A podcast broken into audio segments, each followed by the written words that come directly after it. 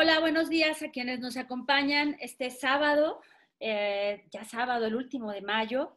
Eh, agradecerles en verdad por acompañarnos en esta cuarta sesión ya del seminario Vivir el confinamiento, Internet como herramienta clave. Eh, un seminario que nace, como lo hemos comentado, de la iniciativa de Rosario, de Areli y de una servidora, para poder eh, convocarles a, reflexionar juntos sobre temas que de alguna manera todos estamos viendo, algunos están viviendo, y bueno, pues para que podamos eh, reflexionar y dejar constancia de estas preocupaciones, de estas inquietudes, de estas reflexiones, eh, una constancia eh, colectiva y de la mano siempre con expertos en la materia.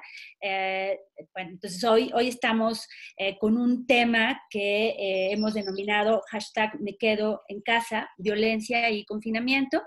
Y como hemos dicho, son charlas informales sobre temas demasiado formales pero que eh, pues todos nos preguntamos si queremos reflexionarlo de una manera más amable, aun cuando el tema sea fuerte, como el que el día de hoy nos convoca. Eh, bueno, le damos un cariño y un abrazo a Areli, que el día de hoy está atendiendo un asunto particular y no podrá acompañarnos. Eh, y bueno, estamos acá, Rosario y yo, para poder llevar esta sesión del seminario. Y yo quisiera, de manera muy breve, presentarles a nuestros tres panelistas. Hoy nos acompaña una abogada, una comunicóloga y un sociólogo. Eh, Alejandra Guerra, eh, ella es licenciada en Derecho por la Universidad Autónoma Metropolitana, es maestrante en Género y Derecho por la Universidad Nacional Autónoma de México, en su trayectoria profesional se ha desempeñado en diversos cargos en el servicio público, entre los cuales destacan eh, como secretaria técnica y asesora de la 53 legislatura, 63 legislatura, perdón, de la Cámara de Diputados Federal, eh, eh, directora general jurídica en la Secretaría de Gobernación del Gobierno Federal, directora general de Vinculación Institucional y Cultura Contributiva de la Procuraduría de la Defensa del Contribuyente. Eh, ha participado como conferencista con los temas proceso legislativo con perspectiva de género, análisis del fenómeno legal con perspectiva de género en la Comisión Nacional de Derechos Humanos y en el ciclo de conferencias para la inclusión de la perspectiva de género en el arte y el deporte en el Gobierno del Estado de México. Actualmente se desempeña como titular de la Unidad de Género de la Secretaría de Cultura y Deporte y como jefa de la oficina de la misma Secretaría. Greta Díaz González, eh, ella es eh, feminista y periodista, licenciada en comunicación por parte de la Universidad Autónoma del Estado de México, especialista en violencia, género y políticas públicas. Es co-creadora del podcast Feministas Históricas, en el que se abordan temáticas con perspectiva de género y se busca visibilizar a las mujeres como parte activa de la historia. Actualmente imparte pláticas y talleres con perspectiva de género, asimismo, se desempeña como periodista independiente, realizando trabajos periodísticos para medios nacionales e internacionales. Desde 2015 se ha dedicado al periodismo narrativo, realizando trabajos escritos, auditivos y audiovisuales con eh, temáticas de ciencia y género. Ha sido acreedora a diversos premios periodísticos nacionales en materia de ciencia y derechos humanos. Bienvenida. Mario Arroyo. Eh, él estudió la licenciatura en Sociología por la Universidad Autónoma Metropolitana Xochimilco, cursó la maestría en Política Criminológica por la London School eh, en Londres y el doctorado en Ciencias Políticas y Sociales por la Universidad Nacional Autónoma de México. Tiene una trayectoria de 28 años. Mario tiene una amplia experiencia en planeación, gestión del cambio y diseños de políticas de seguridad, prevención de la violencia y reducción del delito. Es consultor de organismos públicos y privados nacionales e internacionales, entre los que destacan el Colegio de México, el Centro de Investigaciones Multidisciplinarias eh, del el Colegio de México, el, eh, Instituto de Estudios sobre la, sobre la Inseguridad, la Secretaría de Salud, Procuraduría General de la República, Presidencia de la República, Banco Interamericano, Banco Mundial, eh, Organización Panamericana de la Salud, Programa Nacional para el Programa de Naciones Unidas para el Desarrollo, y desde hace más de 18 años ha sido capacitador de diversas instituciones estatales y municipales de seguridad y justicia, así como de dependencias federales en México, entre las que destacan el Centro Nacional de Planeación e Información para el Combate a la Delincuencia, el Centro de Investigación y Seguridad Nacional, el Centro de Estudios Superiores Navales, el Colegio de la Defensa Nacional, el Centro de Estudios del Ejército y Fuerza Aérea y el Instituto de Formación Ministerial, Policial y Pericial de la Procuraduría General de la República. Pues son nuestros tres invitados y yo le pediría a Rosario pues que haga los primeros comentarios y las primeras preguntas para detonar esta charla el día de, hoy.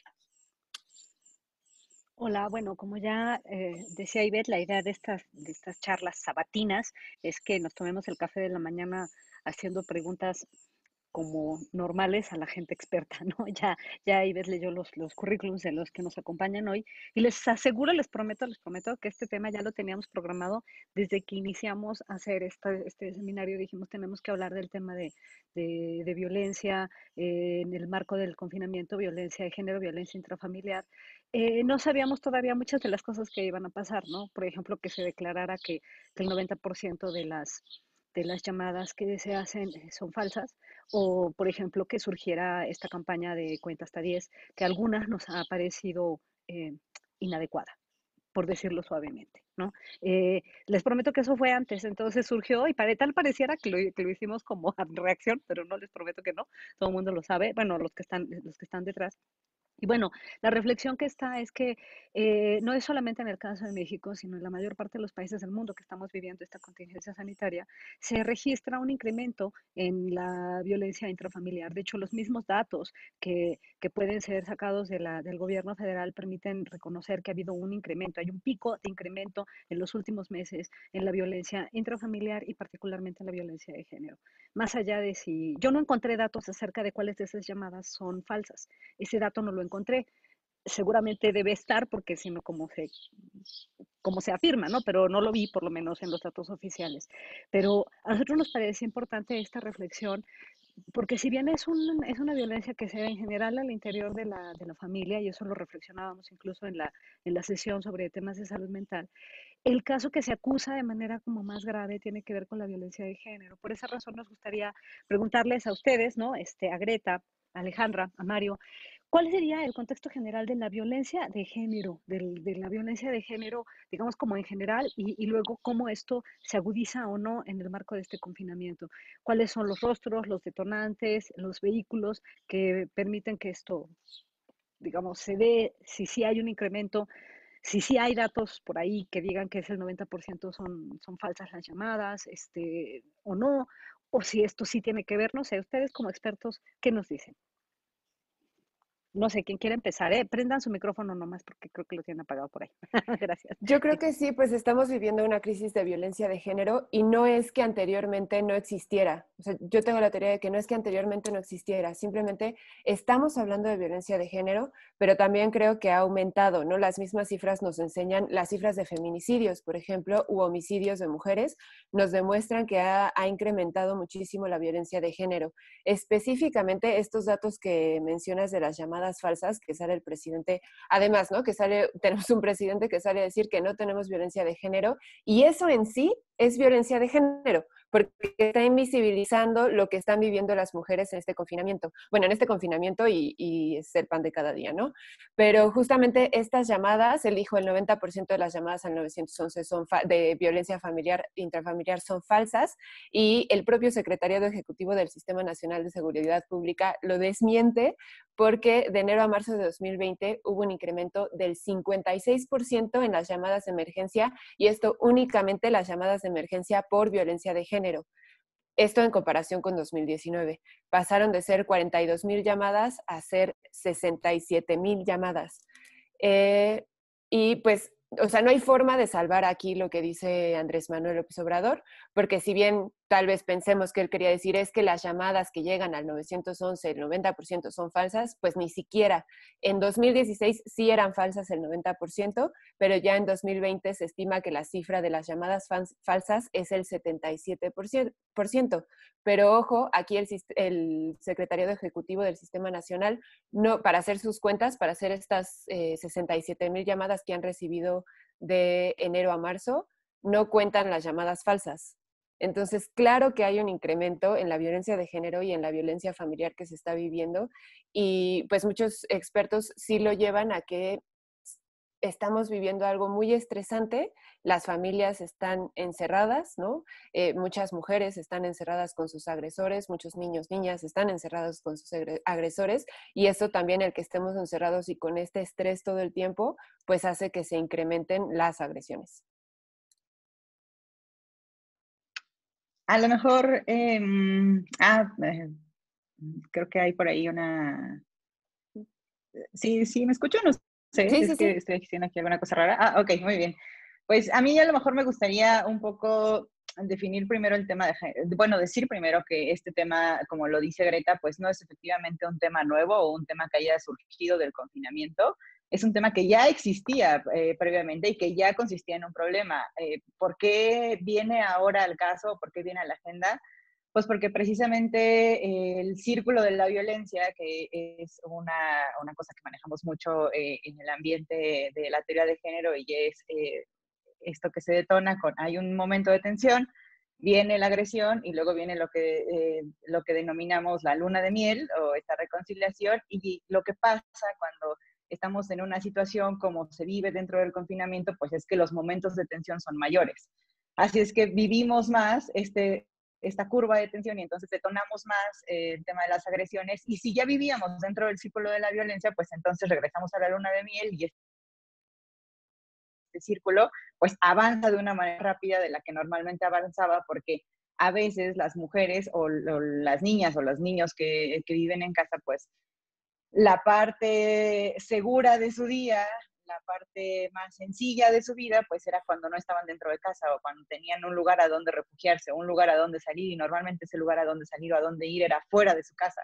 Ahora necesitan estar dentro de casa y estar fuera de casa es peligroso, ¿no? La ONU denominó a esta situación eh, la sombra de la pandemia, una pandemia en la sombra, porque efectivamente la potencialización de estos casos de agresión ha sido importante. ¿Qué es lo que pasa con la famosa campaña de el cuenta hasta 10 y de las llamadas falsas y demás.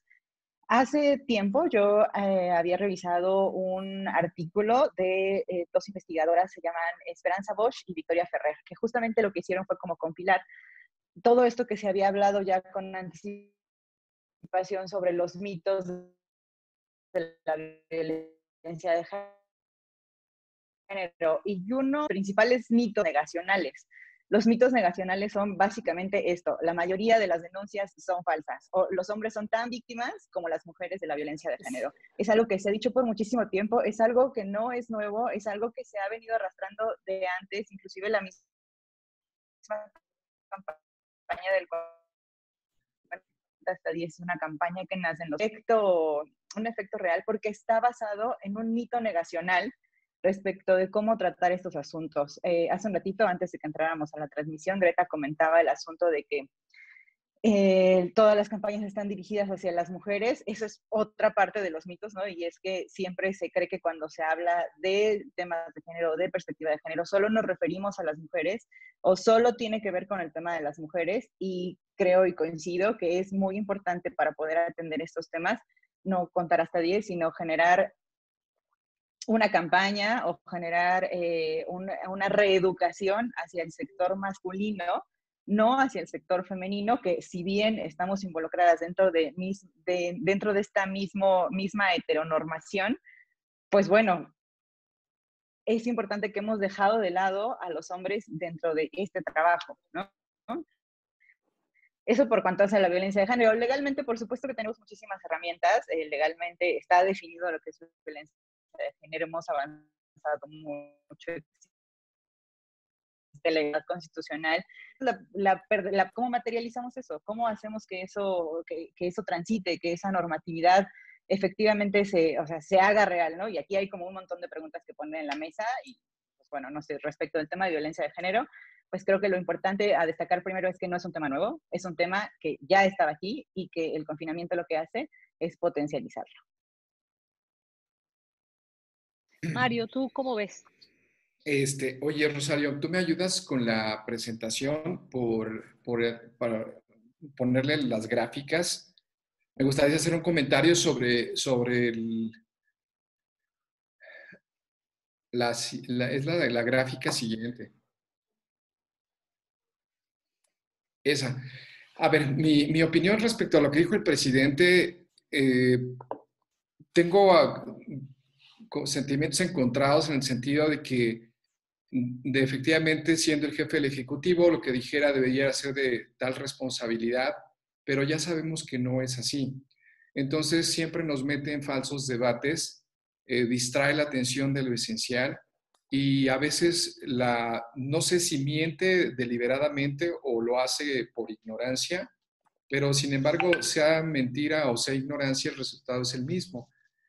Eh, si uno analiza históricamente las, las, tendencias, y eso es bien importante, de una sola fuente de información que sería el 911, pues ahí tienen ustedes en particular eh, de violencia contra la mujer, la tendencia histórica es simplemente que esto se esté incrementando y sí, efectivamente se ha incrementado en los últimos meses de encierro. Entonces, negar esta gráfica histórica y solamente de esta fuente de información, pues es evidentemente o, o es cinismo o es realmente ignorancia o mentir deliberadamente. Y la siguiente, Rosario, es de violencia familiar. Aquí simplemente recordar que tenemos un catálogo nacional de emergencias que todos los estados y centros, los C2, C4 y C5 del país, eh, se supone que ya tenemos estandarizados el catálogo, entonces en cierta forma avanzamos en saber que cuando alguien me reporta a mí el 911, yo ya tengo elementos, el personal para clasificarlo, ¿no? Y en este caso, lo de violencia familiar, eh, es muy discontinuo eh, y ahí tenemos que tomar en cuenta algo fundamental. No toda la población tiene acceso a líneas telefónicas. Entonces, eh, tomar este indicador de las llamadas de emergencia como un indicador o el indicador más importante, pues también es un despropósito. Por eso, aquí en esta discusión pública, más allá de que el presidente mienta o, o no, eh, pues hay que tomar el resto de, fuentes de información que van desde las propias encuestas que hace el INEGI, efectivamente de las carpetas de investigación y de otra fuente de datos. Por ejemplo, eh, no, lo, no, lo, puse en la pantalla porque ya no me dio tiempo, pero eh, solamente en el Estado de México, que es donde estamos, sí se han incrementado. Tengo los datos, por ejemplo, de marzo y abril la primera semana de marzo, que fue prácticamente cuando empezábamos este asunto de la pandemia, se recibían por violencia, eh, denuncias de violencia de género, mil, mil, mil llamadas al mes y acabamos marzo con 1.474. Eh, y en abril casi 1.700. Entonces sí, definitivamente sí se están incrementando. Entonces, para mí ya no es esa la discusión y es una pena y lamentable tener que dejar de ver al Poder Ejecutivo y sus instituciones como interlocutores, porque este es un tema que no se va a resolver sin políticas públicas. Entonces, esa es mi apreciación sobre los datos. Eh, centrarnos en que si sí, lo que dijo el presidente creo que es perder el foco. Eh, la siguiente, Rosario, nada más para yo dejar un tema que quisiera, y es que antes de entrar a, a sesión, eh, Greta mencionaba de pasada esta campaña que se hizo en el Estado de México. ¿Sí fue Greta? Sí, sí. Sí. Eh, para mí, este tema, en alusión a la, nueva campaña que está surgiendo, eh, yo tengo tres, tres, puntos al respecto siempre de las campañas. Eh, lo que nos enseña la disciplina y la técnica es que la violencia de género, en este caso, eh, o la violencia familiar, pues no se reduce con campañas de comunicación. Esta que tengo en la pantalla es, yo la uso siempre como un mal ejemplo de lo que no se debe hacer. Eh, por ejemplo, esa campaña, más allá de quién era el receptor y a quién iba dirigida, era una campaña que, como dice ahí, fue la respuesta del Estado de México al ser el primer estado de la República con alerta de género. Recordemos que hoy tenemos todavía 11 municipios en el Estado de México con alerta de género. Y una de las reacciones fue mediática. Y en este momento de esta campaña, como ocurre hoy, una gran cantidad de las agresiones contra las mujeres y feminicidios en particular ocurre al interior del hogar. En México, en general, una de cada cuatro mujeres muere en su casa, víctima de homicidio. Entonces, eh, si se dan cuenta, las soluciones que planteaba esta campaña y aparentemente esta política era, por ejemplo, imagínense, la violencia ocurre en casa y lo que se le ocurre en este momento al, al gobierno es incrementar el patrullaje. Segundo, recuperar espacios públicos. Tercero, poner iluminación. Y cuarto, poner vigilancia en el transporte público. O sea, es un despropósito y es realmente una simulación absoluta. Y me lleva al segundo punto, que efectivamente todas estas campañas y todas estas acciones, pues no están basadas en evidencia. Y, y tercer lugar, eh, uno de los aprendizajes que tenemos desde el punto de vista criminológico es que eh, todos seguimos haciéndolo en un nivel pues estratégico o a veces intermedio, pero nunca desde lo local. Y sí, efectivamente hay patrones geográficos de la violencia que no son los que estamos atendiendo. Y cierro con una para ya dejarles la oportunidad y esto que les pongo en la siguiente lámina es algo que para mí ha sido bien importante meter en las discusiones. Eh, tenemos ya mucho material en los últimos 20 años a nivel internacional. Esto que tengo en la pantalla es un estudio longitudinal eh, que hizo la Organización Mundial de la Salud sobre un análisis de políticas públicas de los últimos 15 años de qué sí funciona y qué no funciona para prevenir violencia en términos generales. Eh, lo que está subrayado son siete estrategias que sí funcionan eh, y dentro de ellas, por ejemplo, está lo que mencionaba ahorita al final, eh, creo que fue Alejandra, el de el, el seis, cambios en las normas sociales y culturales que propician la violencia. O sea, realmente estamos enseñando patrones de violencia y ahí todo el tema de nuevas masculinidades efectivamente es un gran tema que está ausente de todas las políticas públicas. Y efectivamente el, punto número cinco está demostrado que si no se promueve la igualdad en materia de género, continuaremos con estos eh, problemas estructurales. Entonces, hay otras violencias hacia otros grupos etarios y de población pero del tema que nos ocupa, en particular esos dos, está demostrado. Y cuando uno analiza lo que están saliendo las campañas o las prácticamente nulas acciones, pues no están orientadas ni hacia lo que se recomienda con base en estas, pues estos avances que tenemos en la materia y mucho menos se están reflejando en presupuestos y en políticas públicas, ¿no? Entonces, esos serían mis comentarios, Rosario, Ivette, Greta, Ale.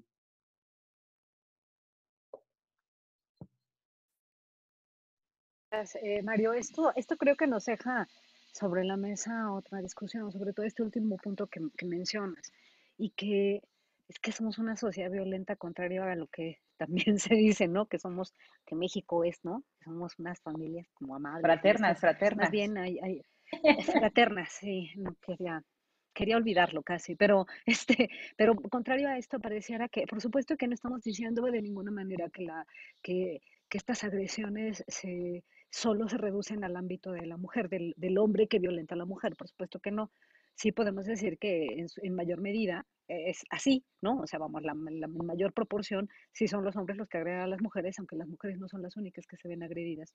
Seguramente ustedes conocen este texto que recientemente salió a la luz desde visto desde Occidente, ese texto que lo pusieron en abierto que se llamó Sopa de Guan, donde una gran cantidad de no sé, como 20, creo que 10 más o menos, 10 o 15 filósofos empezaron a hacer algunas reflexiones al respecto. A mí me llamó mucho la atención la reflexión de Judith Butler en su momento, que, porque su reflexión, de una u otra forma, una de las frases destacadas era justamente que debería haber otras formas de refugio que no dependan de una falsa idea de hogar.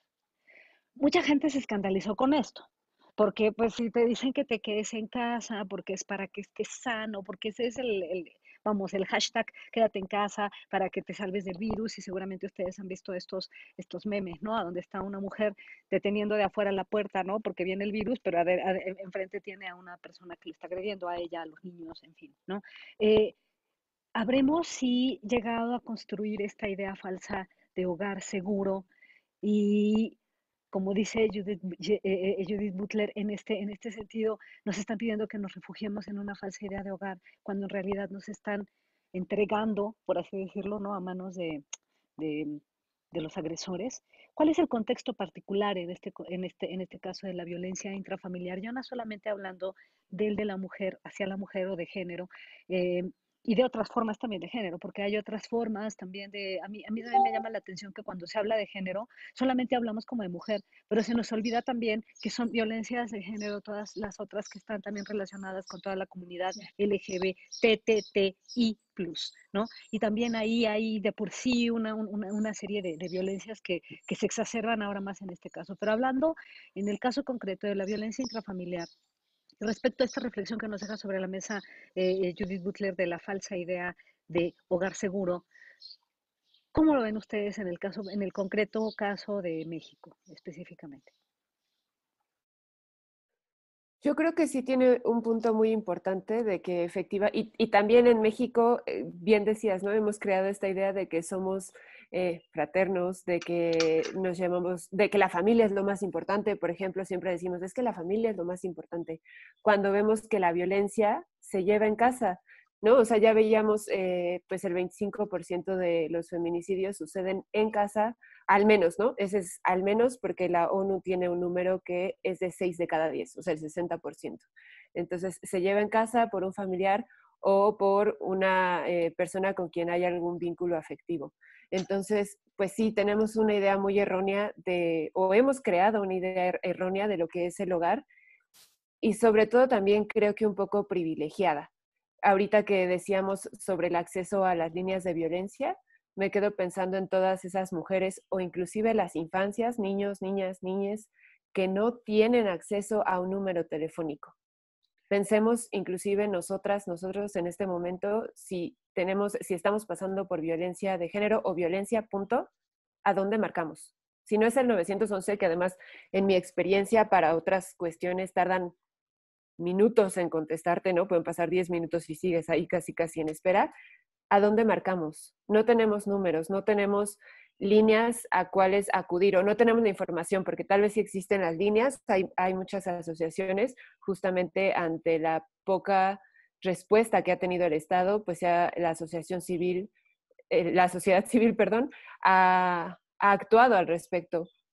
Pero sí, yo creo que tenemos eh, que muchas mujeres, muchas personas no tienen acceso a una línea para pedir ayuda y ni siquiera para salir, ¿no? Por ejemplo, yo conozco casos de mujeres que viven en comunidades alejadas, donde si las hermanas van a buscarlas es, no, no puede salir, pero ¿por qué no quiero hablar con ella? No, no puede salir y no la vas a ver y sin mi permiso no puedes hablar por teléfono con ella y sin mi permiso ella no sale y sin mi permiso no va a ningún lado, ¿no? Entonces, ni siquiera... Em, pensamos en estas, en estas situaciones. Siempre siento que muchas veces que abordamos la violencia doméstica o la violencia familiar, lo abordamos desde el urbano, desde donde tenemos, inclusive podemos salir. Pero pues hay muchos otros lugares donde no es así y finalmente también me gustaría eh, hablar sobre los refugios, ¿no? Si bien existen refugios, el hecho de que las víctimas de violencia tengan que salir de sus casas porque las casas no son un lugar seguro, en medio de una pandemia es nuevamente convertirse en víctimas de otra cosa, es revictimizarse. Entonces, inclusive tenemos eh, estas medidas de si te están violentando en casa, salte, aquí hay un refugio donde tú puedes estar con tus hijos, hijas, pero te están violentando, o sea, te, eh, te, estás poniendo en una situación vulnerable y también a tus hijos e hijas, ¿no? Cuando no tenemos, bien lo decía Mario, acciones contra el las personas que están ejerciendo alguna agresión o que están ejerciendo violencia. Entonces, mientras no tengamos esto en las familias y que digamos esto es violencia y que dejemos de tener campañas que generalicen, ¿no? Así como, pues, no a la violencia, pues entonces las familias inclusive no van a detectar que eso es violencia. Como personas no detectamos que eso es violencia. Mientras sigamos teniendo medios que le llamen monstruos a las personas que cometieron un feminicidio, no vamos a actuar como sociedad pensando somos parte de ese problema. Porque cuando les llamamos monstruos, los alejamos de nosotros porque claramente esta es una persona que algo salió mal, con esta persona y por eso cometió un feminicidio. Y entonces los alejamos de nosotros y hasta de nuestras familias. Eh, me parece que los medios de comunicación también juegan un papel muy importante en dejar de generar este discurso y creer que no es algo social, que no es una problemática social y dejar de individualizarlo, porque lo estamos individualizando y así no se ve como pues lo que es una problemática, como regresando, ¿no? Una problemática familiar que está afectando esta idea de hogar que, seguimos acá idealizando, de sí, el hogar es lo más seguro, cuando pues no es cierto, todas las cifras nos dicen que no es cierto. Claro, al parecer el, hogar es justamente un lugar inseguro, tal pareciera según los datos que, que se reportan, y no nada más el no tener acceso a una línea telefónica, sino el no tener el valor, porque también hace falta mucho valor para poder tomar el teléfono y decir, me están agrediendo, porque tú sabes perfectamente que en el momento de decir eso puede venir una agresión mayor, ¿no? Y ante el cierre de los refugios para mujeres, a dónde vas, ¿no? Em, vamos, pienso que, tiene que haber estas políticas a las, que, a las que hace referencia Mario, a las que hace referencia Greta, tienen que estar acompañadas de presupuesto. O sea, no nada más son buenas intenciones, sino hay presupuestos para poder, para poder arropar y, darle lineamientos a estas, a estas políticas, todo se queda en un cuenta hasta 10 y espera que se tranquilice, ¿no? Este, ¿Tú cómo lo ves, Ale? Pues mira, eh, Rosario, no, creo que no solamente estamos idealizando, eh, idealizando eh, el hogar feliz, ¿no? Este, este centro seguro de honor, sino idealizamos como tal la sociedad con roles estereotipados. Y creo que esa es la base del problema, porque vivimos en una sociedad que ya no funciona para la realidad que tenemos y que tiene muchos años sin funcionar, pero sin embargo nos seguimos aferrando a ella porque mientras volvamos a educar a nuestras niñas y a nuestros niños con esta misma idea eh, de princesas y de los hombres que no lloran y de eh, estas ollas de presión que generamos, pues entonces vamos a seguir reproduciendo estas eh, ideas eh, falsas, no, o sea, pues como dices, ¿no? Un hogar como tal no, no significa que estemos hablando de un espacio seguro, porque volvemos y repetimos esta idea mágica de que todo va a estar bien eh, si como mujer encuentro un príncipe azul que me saque de mi casa y me lleve a vivir a un castillo encantado eso, eso no funciona, ¿no? El problema es que seguimos reproduciendo esa idea eh, eh, generación tras generación. Mucha gente a veces piensa que las generaciones que vienen, entonces, claro que hemos avanzado, por supuesto que hemos avanzado, tan hemos avanzado que estamos aquí hablando de esto ahora, pero no se avanza lo suficiente ni con la velocidad que necesitamos. ¿Cuál es el problema de la reeducación? Y esto eh, eh, lo, suelo decir cada que puedo, ¿no? El problema es que los temas de género no se enseñan como las matemáticas, o sea, no se trata de que yo dé un concepto y te explique, mira, violencia de género es, eh, se trata de esto, no, se trata de hombres y mujeres, tú salgas de esta, de esta clase y sepas que dos más dos son con las matemáticas y no el, con transmitir los temas de género es que se tiene que sensibilizar a la gente para que esté abierta a recibirlos, a interiorizarlos y procesarlos antes de poder simplemente entender un concepto y aplicarlo en su vida. Eso es súper difícil porque a lo que le estás pegando es al cimiento más grande de las personas y es que tú vas a llegar y les vas a decir, todo lo que crees está mal, ¿no? Toda tu vida está construida sobre una falacia y todo esto es violencia de género. Hace tiempo a mí alguien me preguntaba que por qué me gustaban estos temas y por qué me dedicaba a este tema si yo venía de un sector privilegiado, si a mí nunca nadie me había agredido, si yo no había sufrido violencia de género, que entonces por qué me dedicaba a esto.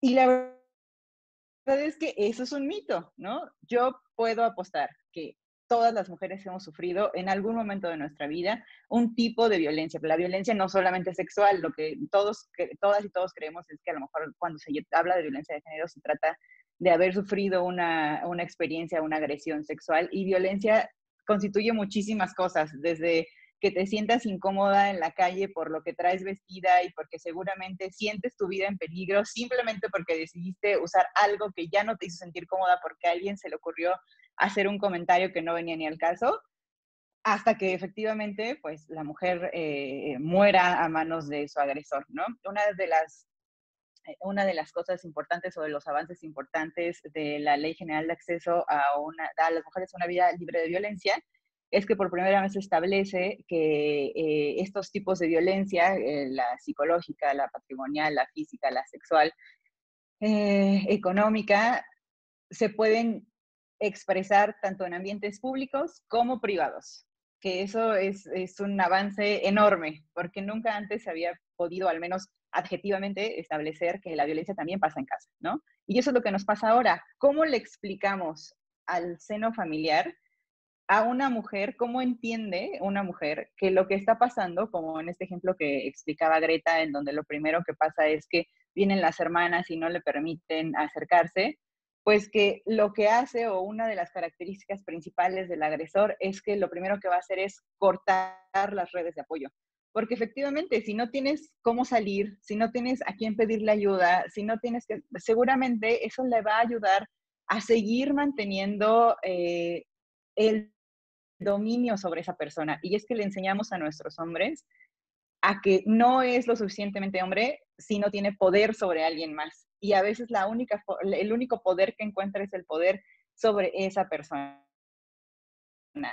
El tema de fondo aquí es que lo que necesitamos es educar a la, reeducar nuestra forma de vivir en sociedad y eso no es nada sencillo, porque implica aceptar que la sociedad y los conceptos sobre los cuales vivimos y sobre los cuales creamos nuestra felicidad no son los ideales para desarrollarnos hoy en día. Eso, eso, eso para mí es el verdadero reto.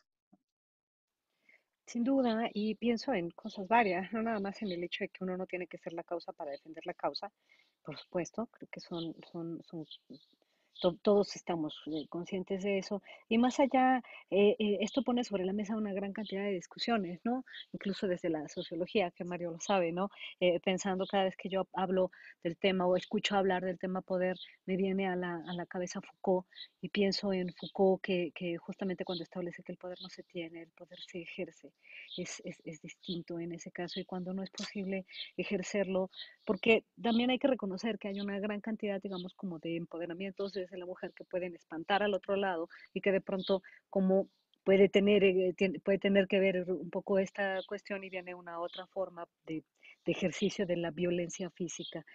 Pero yo quisiera irme más allá de la, de, la perspectiva de género directamente de la mujer violentada por el hombre, sino incluso pensando en la idea de la violencia intrafamiliar, a donde no nada más hay mujeres, también hay niños, hay adolescentes, ahí es un, es un entramado mucho más amplio. Mario, desde el trabajo que tiene en esta, en, en, el trabajo que se desarrolla en, en, Alumbra, que a mí me parece que es un trabajo que se tiene que, que, potenciar mucho, hablan concretamente de las, de desarrollar estrategias para erradicar la violencia sexual infantil. Es un tema súper difícil que está ahí puesto y que rebasa la idea de violencia de género por cuanto tiene que ver directamente con la violencia a niños, a niñas, que esa a mí me parece la parte más desgarradora de toda esta historia en términos, en términos de eso. ¿Qué nos puedes decir tú de eso, Mario? Que es un tema muy fuerte.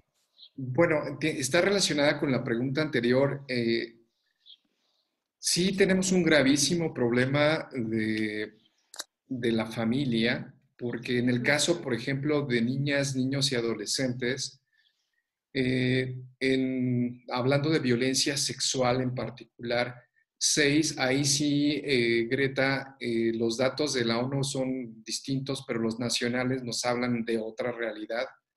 Eh, en el caso de niñas, niños y adolescentes, seis de cada diez agresiones sexuales ocurren en casa.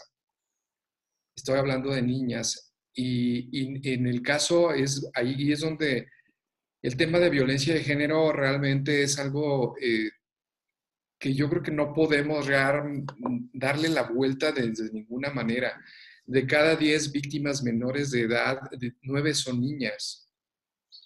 Y si nos vamos a, nosotros en este proyecto Alumbra, que es un proyecto que está orientado a la prevención de la violencia sexual infantil, que iniciamos desde hace tres años, eh, en él participan pues, casi más de 30 organizaciones de toda naturaleza, académicas, gubernamentales, internacionales, y cada uno hacemos una parte, pero la que nos toca a nosotros desde este Early Institute, que es una, un think tank orientado a la investigación de, derechos en la infancia, eh, estudiamos bases de datos y, por ejemplo, de salud, de egresos hospitalarios, las niñas tienen 8 de cada 10 egresos hospitalarios por violencia sexual, 8 son niñas.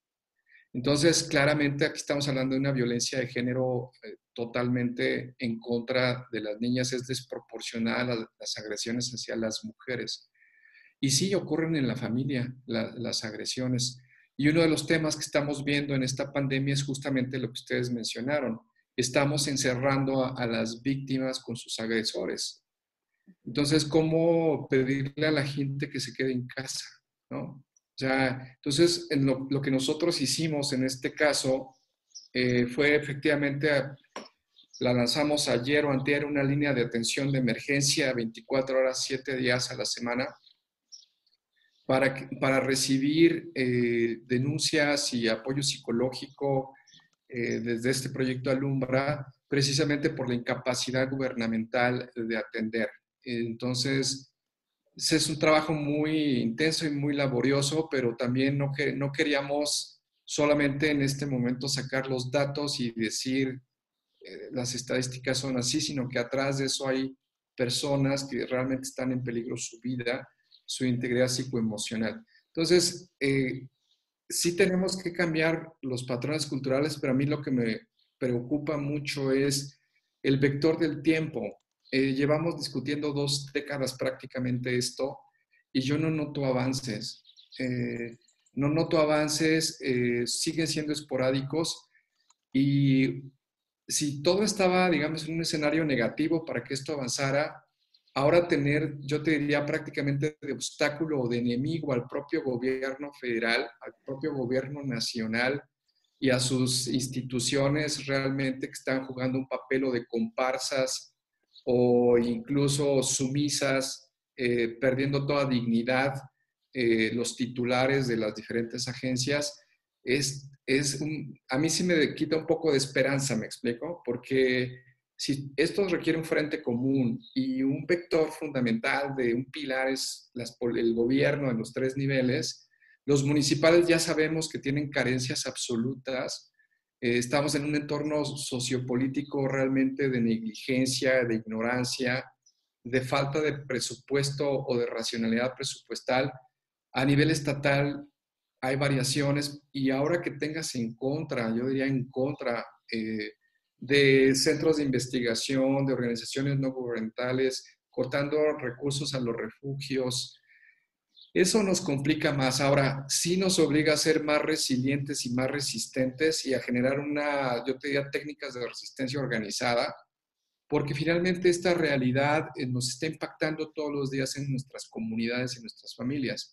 Entonces, para mí, eh, esta pesadilla de ausencia de políticas públicas eh, tiene que pasar y finalmente es el momento como de estructurar esta resistencia y estos planes de política pública a nivel local para ir buscando de dónde hacerlo. En el caso nuestro, y con eso cierro, desde el que diseñamos Alumbra, eh, lo hicimos sin pensar en el gobierno e incluso ha sido a pesar del gobierno. Entonces, eh, eso le dio de un origen distinto, estamos confiando más en las organizaciones, eh, estamos confiando más en la gente, en los profesionales, y en ese sentido va, va más sustentable, ¿no? Entonces, yo creo que es un pequeño ejemplo de lo que se podría hacer. Evidentemente nosotros nos dedicamos por lo pronto solamente a niñas, niños, adolescentes. Eh, no nos da para más, somos una organización muy pequeña, Eh, y bueno, eso sería lo que te diría, Rosario, de, cómo veo yo el asunto de la familia. Creo que sí tenemos que eh, cambiar esos paradigmas que nos han hecho realmente mucho daño y no podemos seguir, y como dice la OMS, tenemos que cambiar las normas culturales en todos los ámbitos.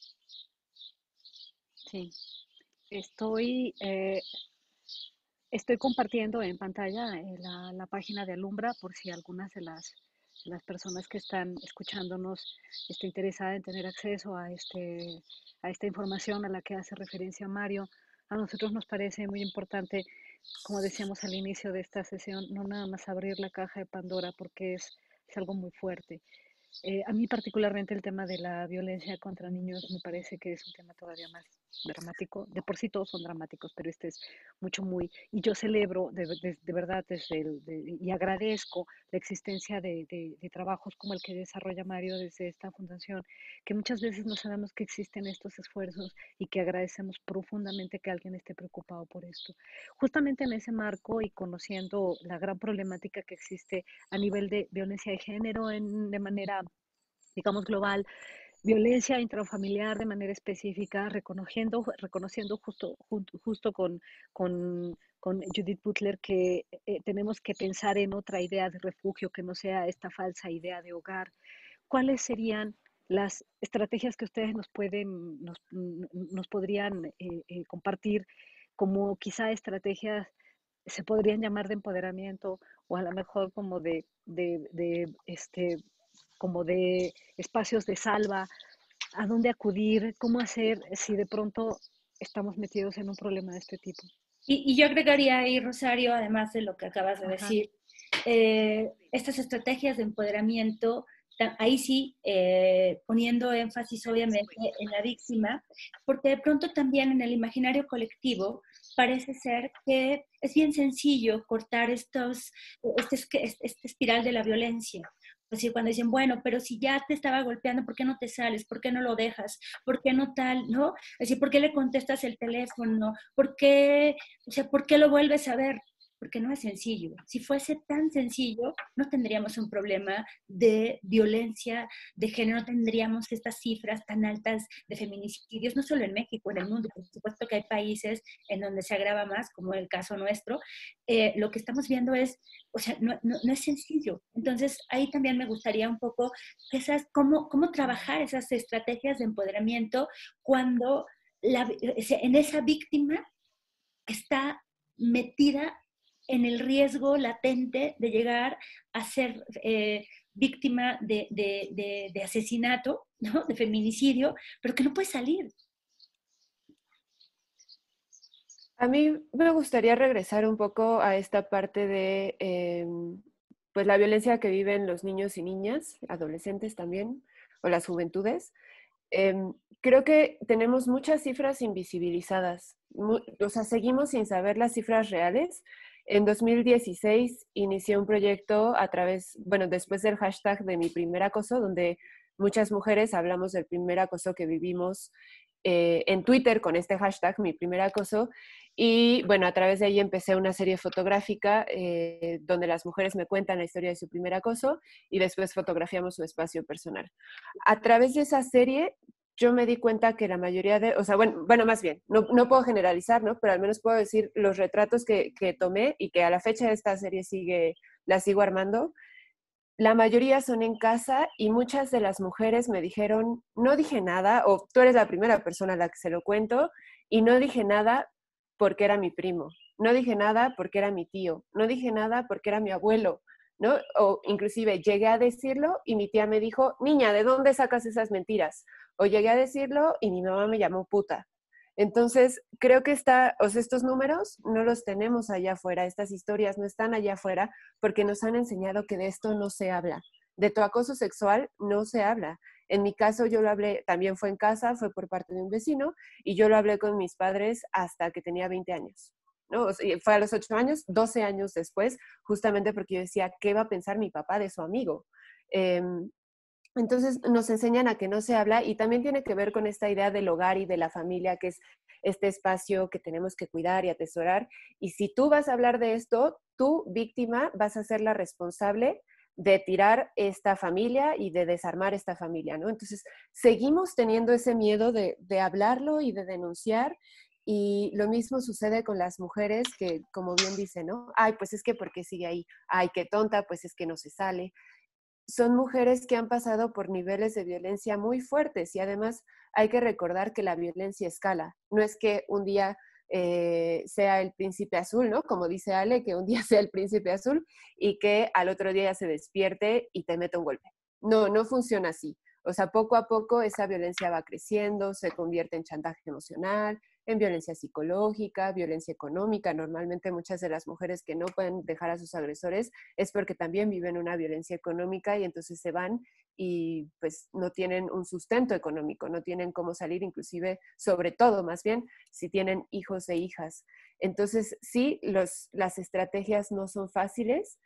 Eh, yo tampoco creo que sea una cuestión solo de empoderamiento, porque para mí de nada sirve o de nada nos va a servir tener niñas empoderadas, niñas, eh, pues sí, empoderadas, si tenemos niños que violentan o jóvenes que violentan. Tal vez iba a haber, este, corrijo, no es que de nada nos sirva, tal vez iba a haber un avance, pero nos vamos a topar en algún punto con una pared. Creo que las políticas públicas, creo que las campañas tienen que sumar a los hombres y con esto no me refiero a hombres, váyanse a la marcha con nosotras, porque no es lo que las feministas queremos, ¿no? Porque muchas veces también se escucha que los hombres dicen, pues es que nada les parece, si nos sumamos con ustedes, malo, si no nos sumamos, malo. Yo creo que los hombres tienen que empezar a generar sus propios espacios de discusión, a generar, así como nosotras nos juntamos en círculos de lecturas, como creamos redes super sororas, los hombres creo que tienen que empezar a crear estas redes entre ellos para hablar de masculinidades, para hablar de cómo el género también los atraviesa y también los oprime, no a la misma, claramente no los violenta de la misma forma que sucede con nosotras, pero también hay opresiones en la masculinidad.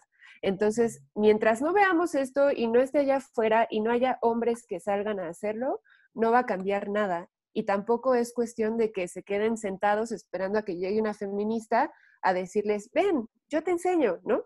A nosotras no fue así, nosotras nos hemos ido metiendo poco a poco, muchas sí a través de redes feministas, pero muchas otras solas, ¿no? Eh, pues buscando en internet hay muchísimas lecturas, hay autores que tratan específicamente masculinidades, Luis Bonino lo ha hecho desde los noventas, eh, hay mucho material al cual se pueden acercar, y para mí esa es la clave, dejar de pensar que la equidad de género es asunto de mujeres, porque lo vemos mucho allá afuera y también vemos mucho el hombres no. Y entonces, más bien, hombres sí, pero en sus espacios. Hagan sus propios espacios, discutan sus propias eh, cuestiones y que se den cuenta que estas violencias no son de a gratis, ¿no? Que inclusive afectan, por ejemplo, eh, el género, inclusive afecta en cuestiones de salud mental a los hombres no se les diagnostica con depresión porque la depresión está feminizada. O sea, creemos que estar deprimido es estar deprimida, además, es estar llorando y estar tristes y estar hechas bolitas. Y entonces a los hombres no se les diagnostica porque los hombres se deprimen y entonces hay ira, hay enojo, hay irritabilidad y muchas veces también acuden al consumo de sustancias si no empezamos a ver todos estos tipos de cuestiones y también que los hombres se den cuenta y se permitan llorar, se permitan hacer, rompan estas masculinidades que para mí son terribles y son un eslabón muy grande de esta cadena de violencia, no va a cambiar nada. Entonces sí, es necesario empoderarnos nosotras como mujeres y detectar violencias. Eso es súper importante, detectar violencias y prender esos focos rojos y decir, no, esto es violencia psicológica y esto puede escalar, ¿sabes qué? Yo me salgo de esta relación ahorita que puedo, porque también es algo que no nos enseñan. Nos enseñan que el amor lo puede todo. estamos educadas bajo este, si te cela es porque te ama, si te pega te quiere, ¿no? O sea, ya yéndonos a extremos, pero también nos enseñan el amor lo puede todo y pues si estás viendo violencias, yo creo que eso no es amor.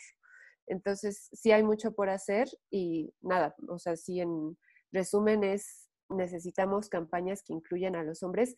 Y regresando un poco a la campaña de cuenta hasta 10, que ya medio lo habíamos platicado, em, yo puedo entender cómo el mensaje no llegó como debía llegar. Me parece una campaña que fue mal llevada a cabo, pero el lado positivo que le veo es que no es una campaña que se acerca a nosotros, o sea, que llega a nosotras víctimas, sino, oye, tú, no seas, o sea, no seas violento, o si cuenta hasta 10, que esa es, ese es justamente la crítica de contar hasta 10 no te va a quitar lo violento, pero me parece un avance en cuanto a que ya no estamos haciendo campañas que te dicen, si no quieres que te robe, guarda tu teléfono en la calle. Pues más bien, oye, no robes.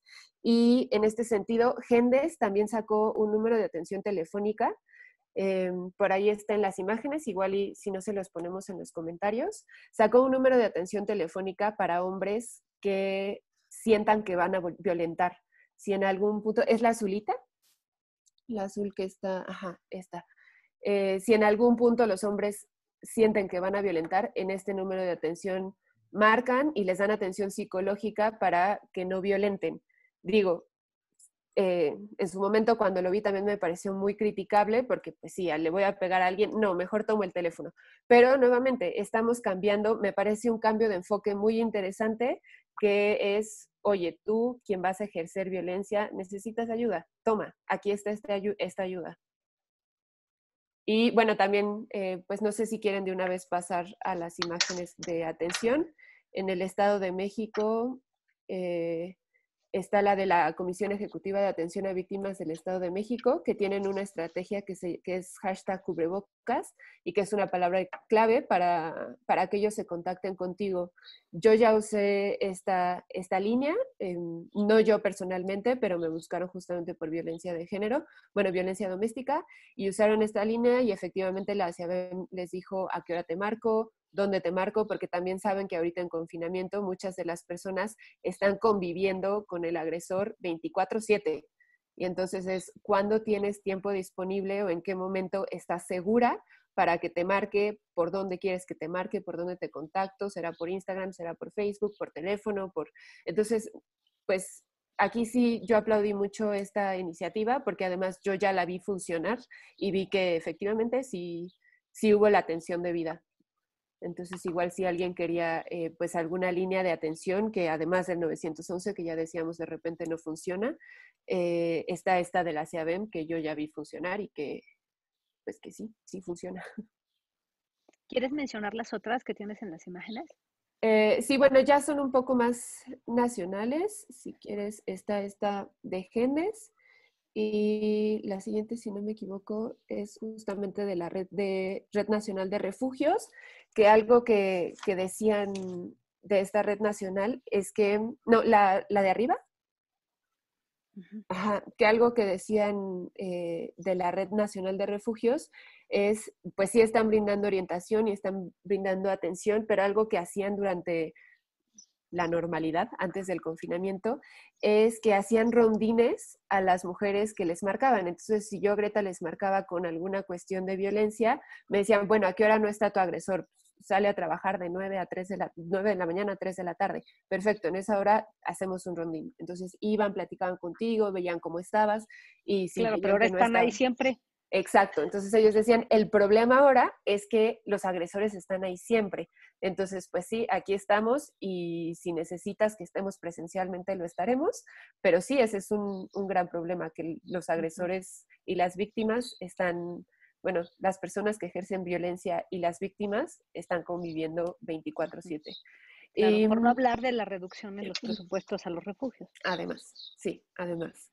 Eh, la siguiente es el 911, pero también hay números específicos para cada estado. Igual si por aquí hay alguien que no sea de Estado de México y que también, bueno, ya habíamos dicho, ¿no? ¿no? Que no iba a ser mucha crítica, pero sí, a mí me parece que es fundamental. Si nos metemos a la página de COVID, hay una parte donde viene atención a violencia, atención de violencia de género y no hay nada, o sea, absolutamente nada. Eh, si acaso viene la red de ayuda, que son hospitales, y los números que vienen son los números oficiales de los hospitales. Entonces dices, ¿dónde está el gobierno federal?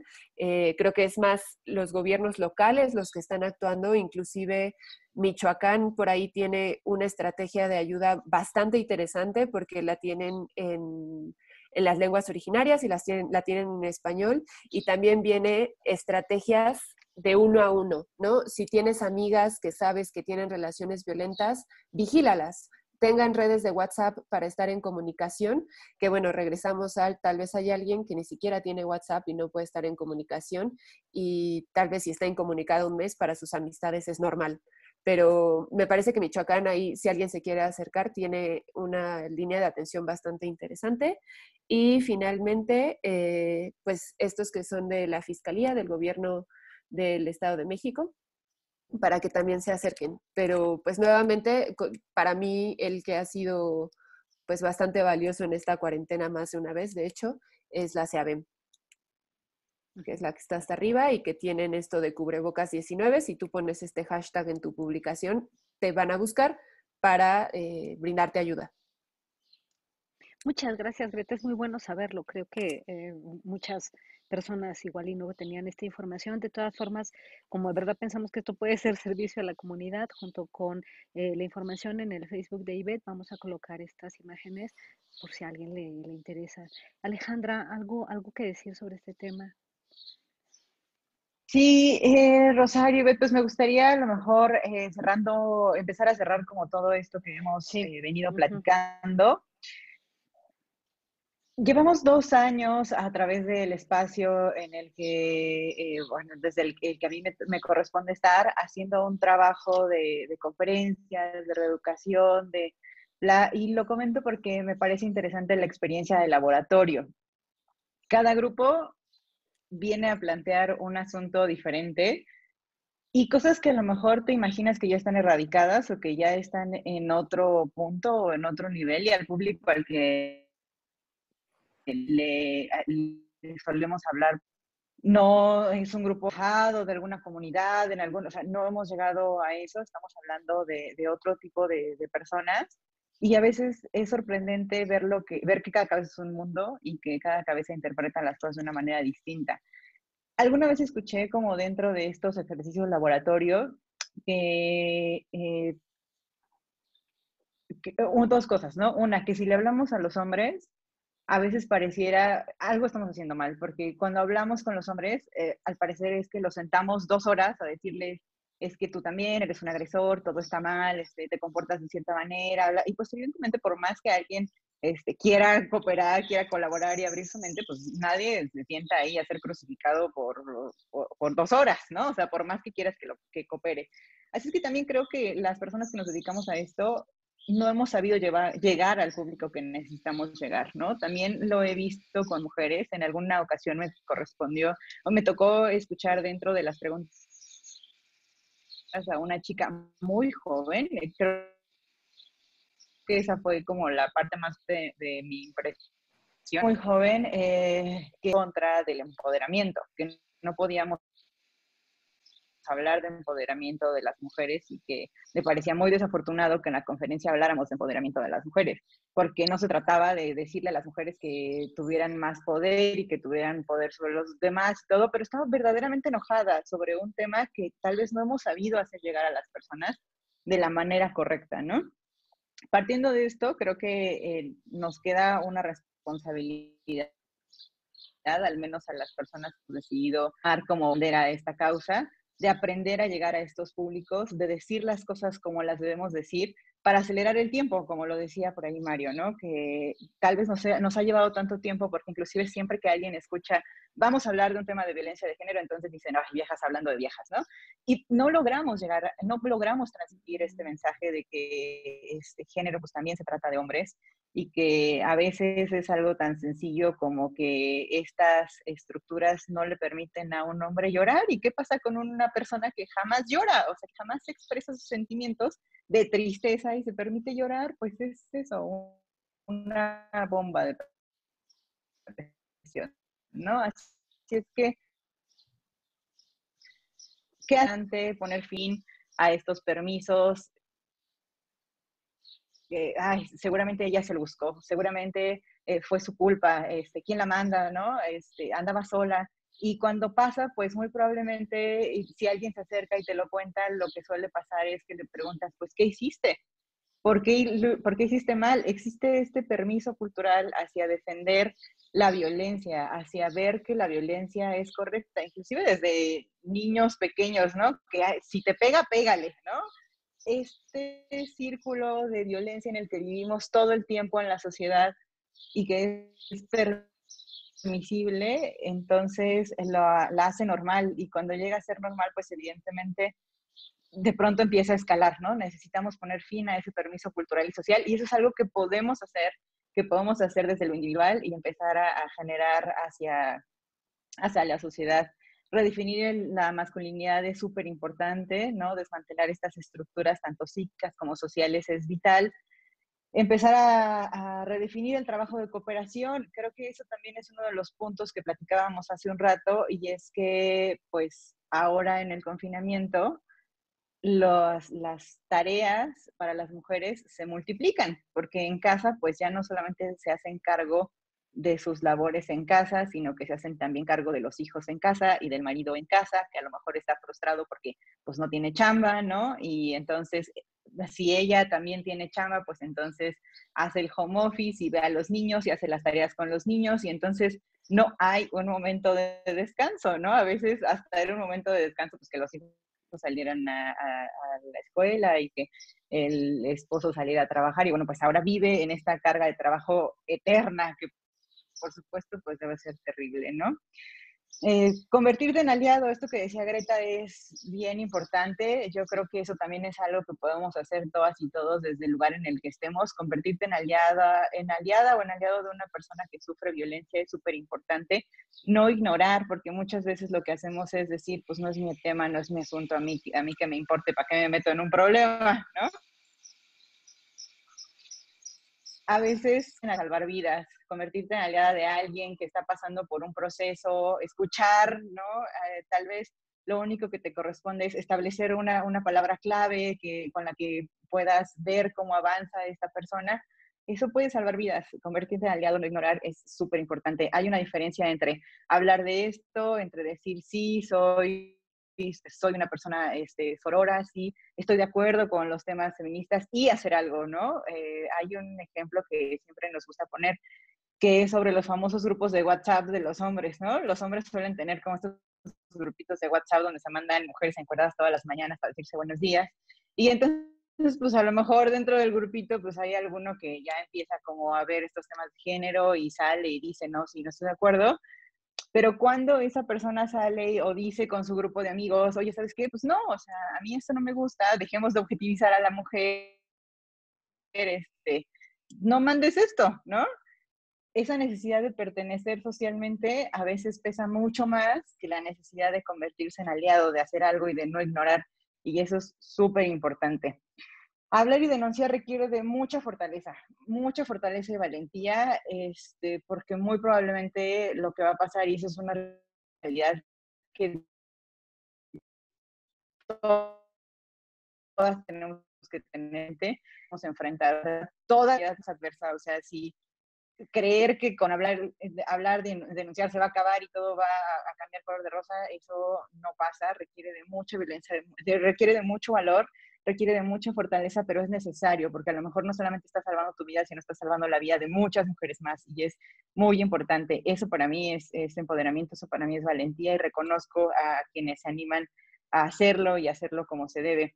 Y bueno, finalmente a mí me gustaría comentar que la contingencia o la pandemia pues no solo va a tener un efecto o no tiene como lo tiene ahora en la violencia doméstica que se ha incrementado, sino que también vale la pena mucho analizar el tema laboral, eh, por ejemplo, muchas de las mujeres que hoy en día pues tuvieron que ir a sus casas, tenían trabajos de medio tiempo o no tenían eh, seguridad social o se dedicaban a temas de cuidados, como por ejemplo las personas que te apoyan a hacer el aseo en casa, etcétera, que hoy en día no lo están haciendo y que hoy en día no tienen estos ingresos y entonces estamos generando una merma económica importante con las mujeres que regresaron a su casa por la pandemia y que no tienen ningún otro ingreso y que tampoco tienen seguridad social. Y entonces la posguerra después de esta pandemia, pues también debería tener como esta visión eh, de género, eh, no solamente con el tema de la violencia, que por supuesto es muy importante, sino que los efectos evidentemente se multiplican hacia las mujeres por este tipo de circunstancias. Y pues bueno, los presupuestos son importantes. Lo del tema de los gobiernos locales, es importante el trabajo que hacen los gobiernos locales. Eh, evidente, yo estoy en el Estado de México, así es que eh, me parece importante el trabajo que realiza eh, el gobierno del Estado de México. Inclusive el gobierno del Estado de México tiene una línea de atención psicológica para los hombres y la manejan así como hombre, no sabes qué hacer con tus sentimientos, este, te sientes desesperado, necesitas ayuda, llama, ¿no? Hay un 800 para, esos casos es importante. Sin embargo, los gobiernos locales no van a poder hacer una transformación eh, solo si no tienen el apoyo de un todo y pues bueno, ese todo es el gobierno federal y si el gobierno federal va en la dirección absolutamente contraria, pues un estado con 16 millones de personas, además es absolutamente eh, pluricultural el asunto y hay muchísimas realidades, pues nos vamos a encontrar eh, con que el Estado de México no va a poder solo, ningún Estado va a poder solo si el mensaje que se está mandando a nivel nacional es absolutamente contrario. Pues yo cerraría con eso y, y pues muchísimas gracias. Les doy el número de atención del Estado de México, sí, sí lo tengo, es el Apoyo psicológico para hombres es 900 43 21. Si quieren, también después les paso como la laminita. ¿Lo puedes repetir? poner en los, en los posts de ahí de la transmisión. ¿Lo puedes repetir, por favor, Ale? Claro que sí, es el 800 900 43 21. Ese es apoyo psicológico para hombres. Y la línea sin violencia, que es la que ya pusieron hace un ratito, que es el 810 84 053. Entonces, eh, eh, sí es importante. A veces, como dice Greta, pues no se tiene una forma de mandar un WhatsApp o de mandar un correo, o de tener un acceso telefónico, pero a veces esa mujer sí tiene una, vecina, sí tiene una amiga, eh, porque a lo mejor puede ayudarle, ¿no? Y eso es súper importante. Pues yo cerraría con eso. Muchísimas gracias, Rosario. Muchísimas gracias, Ivette, por abrir este espacio para poder compartir un poquito de este tema que al menos para nosotras se ha convertido en la bandera. La línea de atención ya va a estar ahora colocada en el Facebook por si la requieren. Y bueno, Mario, no sé si para cerrar alguna luz de esperanza. bueno, muchas gracias a, a, todas por organizar este, este seminario sabatino que yo creo que es fundamental. Realmente es la manera que creo que tenemos de ir construyendo y yo sobre Gendes, decirte que en mi caso los conozco personalmente, he participado en algunas de sus actividades en varios sentidos. Y yo como hombre te podría decir que efectivamente sí necesitamos una reeducación y un reentrenamiento. Este, los conceptos, eh, incluso teóricos o metodológicos como el de micromachismos, realmente no, lo sigues ejerciendo todos los días, a cada momento, cada vez que hablas. Este, y cuando pasas por un proceso de trabajo grupal y que te los hacen ver, que te los, te los observa, que los reflexionas, te interiorizas, yo creo que es fundamental. O sea, eso te lo digo yo como hombre que he pasado por los procesos de Gendes eh, es un modelo que lamentablemente es muy bueno, eh, que tiene más de dos décadas de perfeccionamiento, pero que es muy particular y que no podemos extenderlo porque ha habido muy poca receptividad. Entonces, yo creo que sí, algo fundamental, yo dejaría dos temas en la mesa. El tema de trabajar con masculinidades, ya si son tóxicas, deja tú, lo tóxico, son homicidas es una masculinidad que realmente está haciendo mucho daño a las estructuras familiares.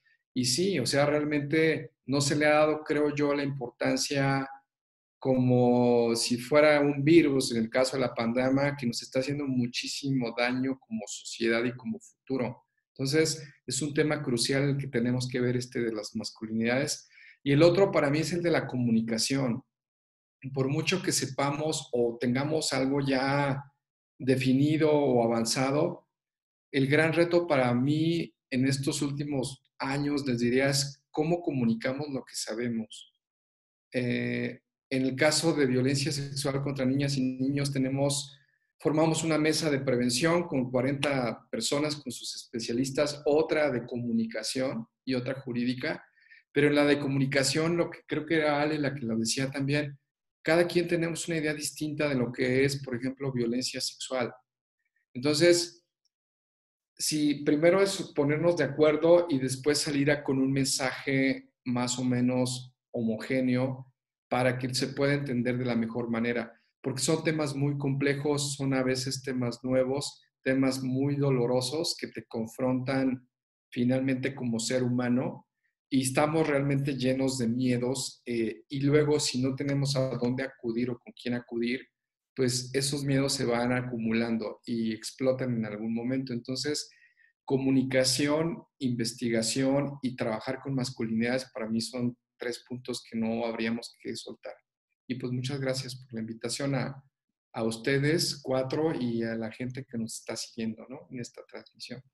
Ay, gracias. Pero ustedes no saben que tienen explotado de comentarios el, este, el Facebook, así que Ivette va a hacer la dificilísima tarea de elegir unas cuantas para que puedan ser atendidas por ustedes. Les vamos a suplicar, sí les vamos a suplicar que si se pueden meter al chat directo y contestar algunas de las, porque siempre se quedan ahí y saben que es horrible que la gente nos estuvo siguiendo hasta aquí y que luego no les atendamos. Entonces, este, por favor, sigan el, el Facebook de Ivette y ahí van a ver y si nos ayudan a contestarle directamente a la gente, pero Ivette va a seleccionar algunas. Qué difícil difícil tarea, Ivette.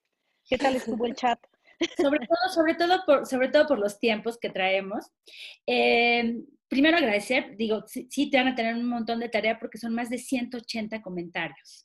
Eh, obviamente ahí está eh, la, solicitud para que puedan reforzar los espacios donde puede comunicarse, si requieren un poco cómo trabajar redes de apoyo. Me parece que muchas de las preguntas que se fueron eh, colocando al principio se fueron contestando también en, la dinámica de esta charla, de este conversatorio.